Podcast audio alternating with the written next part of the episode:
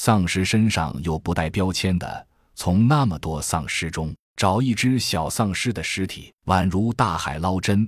更何况都烧成焦炭了，好吗？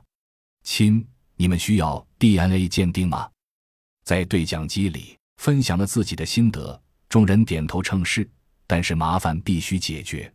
如果留着那只怨妇丧尸，让他再哭一晚上，今天就白忙活了，而且还不知道能整出什么幺蛾子。但如果要灭了他，就只有两个办法：一是出去找到他，毁了他；二是后着，忍到他再次伤心哭泣为止。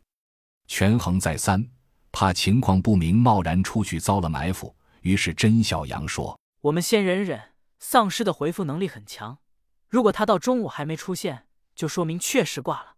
如果一会儿又溜达出来了，咱们再抄家伙灭了他。众人点头称是，于是集体回到楼内。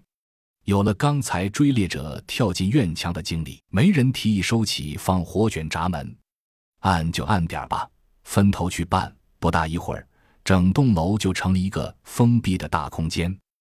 忙活完这些，众人就准备休息。结果谁也没有想到，因为一个视角上的死角，险些酿成灭顶之灾。院墙大门外铺了一层厚厚的胶湿，那是燃烧弹的杰作，但是无形中等于缩小了大门和地面的高度差。傍晚时分，众人吃完晚饭，甄小阳突然想起自己的血刺落在了监控室，就漫步回去取，装好血刺，随意瞟了一眼监控屏幕。差点没吓得叫出来。只见大门处若干个黑影互相推搡着，一分一分在增加高度，直到一只丧尸的上半身越过大门，吧嗒一声掉进了院内，爬起来就往里冲。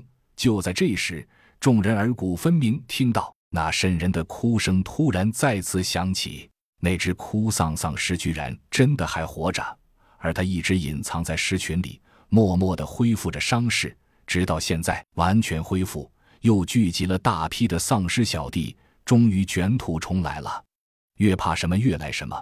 只听到随着一声特别尖锐的哭声，甄小阳看到两只特别巨大的爪子先后搭在了大门上，接着出现的是细细的胳膊，而后哭丧丧尸的那张焦黑脸庞出现在大门之上，脸上满是残忍嗜血的表情。